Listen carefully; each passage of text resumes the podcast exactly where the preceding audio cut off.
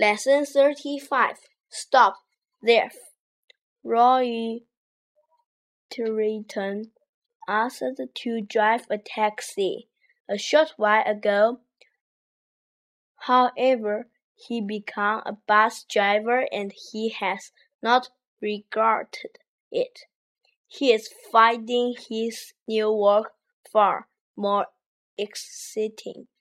When he was driving along Catford Street recently, he saw two thieves rush out of a shop and run towards a waiting car.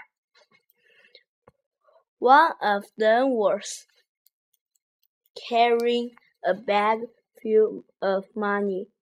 Rory acted quickly and drove the bus straight at the leaves.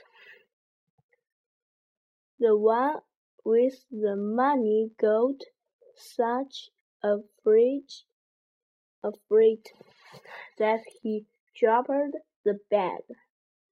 As the leaves were trying to get away in their car, Roy drove his bus into the back of it.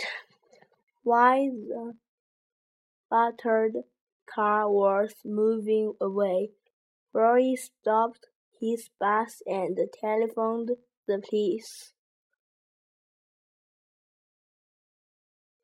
The thieves' car was badly damaged and easy to reconstruct.